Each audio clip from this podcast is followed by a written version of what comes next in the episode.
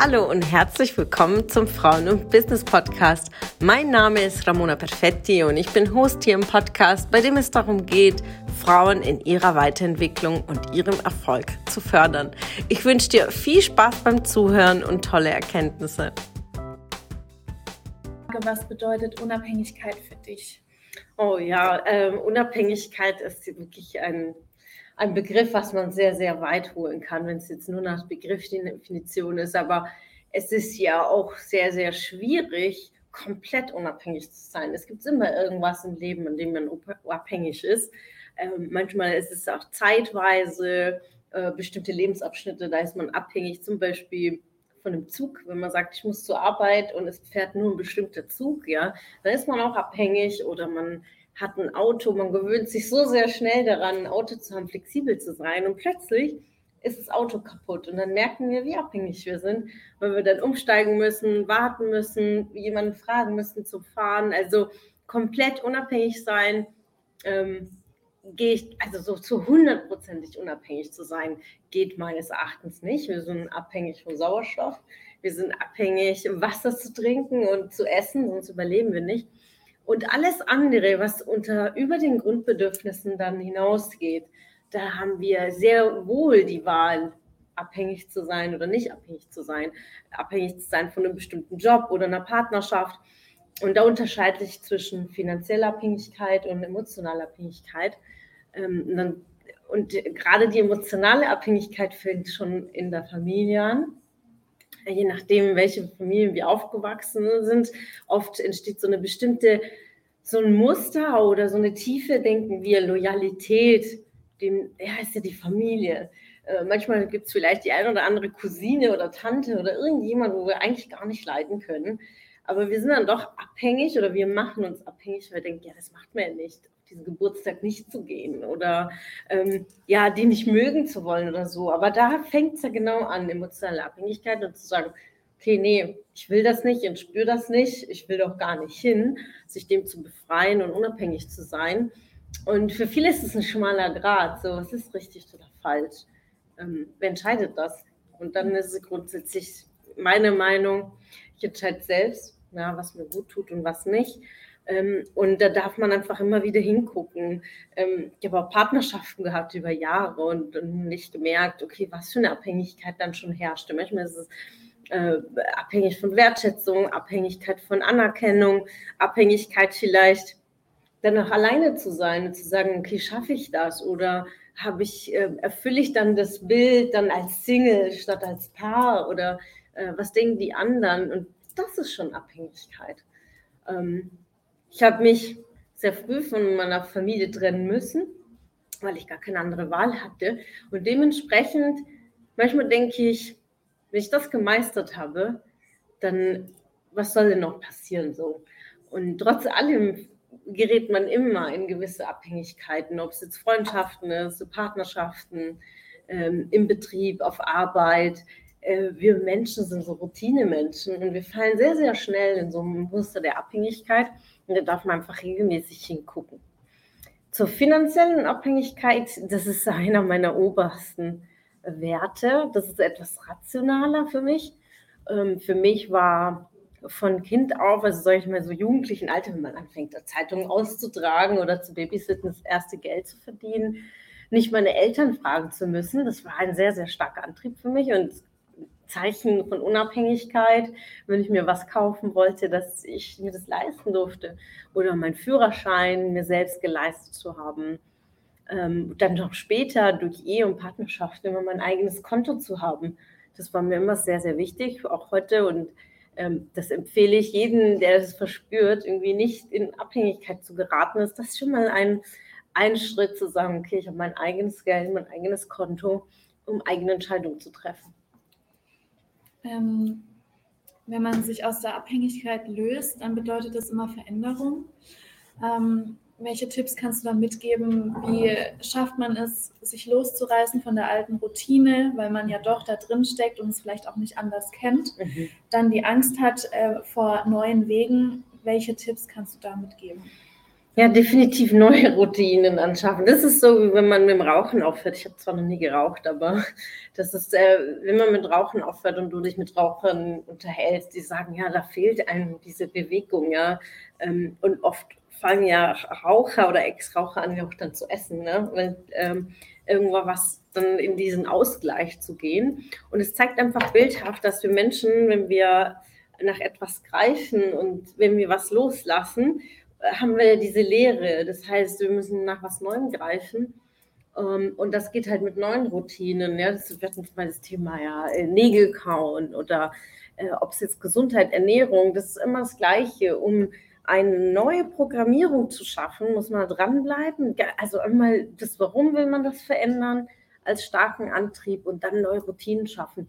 Das ist ähm, einfach dem Gehirn, dem Unterbewusstsein eine Beschäftigung zu geben dann bedarf es ja wirklich kontinuierlich dran zu bleiben.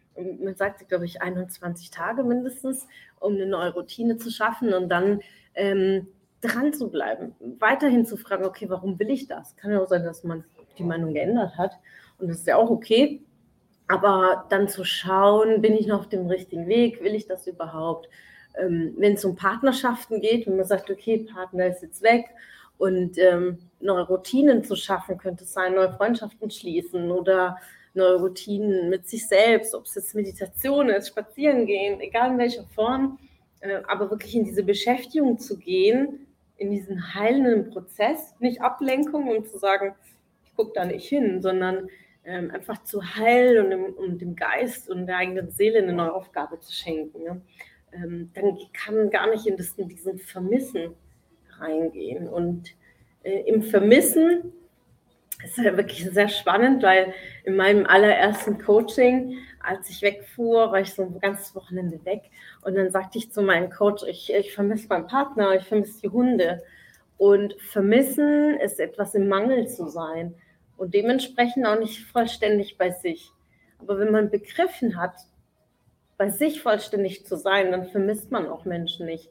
Und das ist manchmal aber die Krux da wirklich damit umgehen zu können, weil wir werden immer in irgendeiner Form Menschen oder Dinge vermissen oder Menschen, die nicht mehr da sind.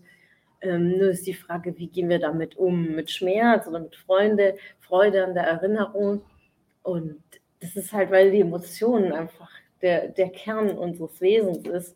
Deswegen verspüren wir auch diese Gefühle. Wir hatten jetzt über Routinen gesprochen.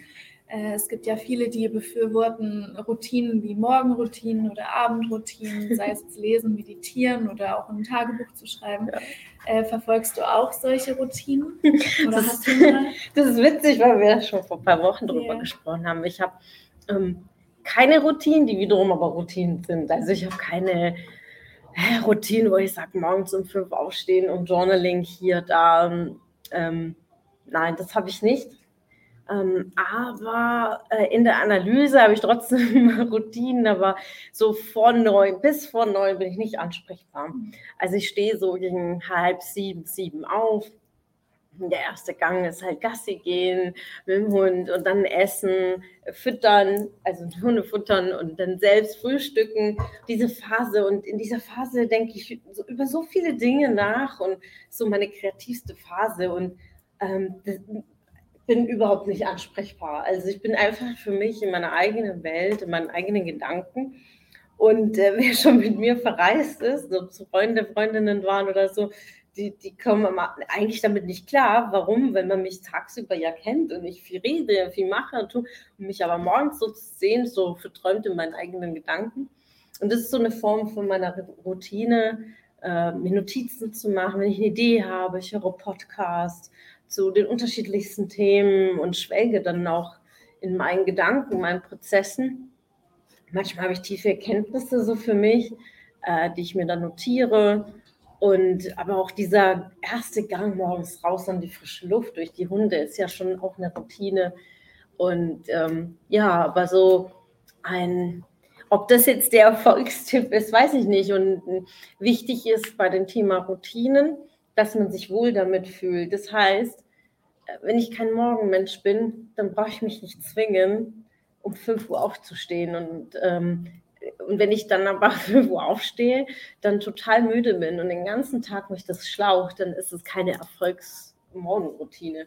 Ähm, jeder ist so ein anderer Typ. Es gibt Menschen, die sind Lerntypen am Morgen, dann sollen sie auch früh aufstehen und äh, dem Geist Gutes tun, aber es gibt Menschen, die sind halt nachts sehr aktiv und sehr aufnahmefähig. Und da darf man individuell, einfach gucken, wo ist meine Motivation, wo geht es mir am besten, wie ist mein Kreislauf, wie ist der eigene Stoffwechsel. Das ist so unterschiedlich. Die einen machen Intervallfasten und sind super aktiv. Ähm, andere sagen, nee, ohne Frühstück, um Gottes Willen bricht mein Leben zusammen. Also ähm, daher die eine, glaube ich, Erfolgsregel gibt es nicht für den Morgen oder für den Abend. Ähm, was aber mir zum Beispiel abends sehr, sehr wichtig ist, ist äh, Körperpflege A und O, also so Abschminken, äh, Gesichtspflege und ähm, also wirklich so super fresh ins Bett zu gehen. Ähm, das habe ich als Routine schon so mit, äh, keine Ahnung, so 15, 16 ähm, also es gibt, es gab auch so im Alter, so jugendlichen Alter, wenn man feiern geht und ein bisschen über den Tellerrand so ein bisschen zu viel trinkt und so.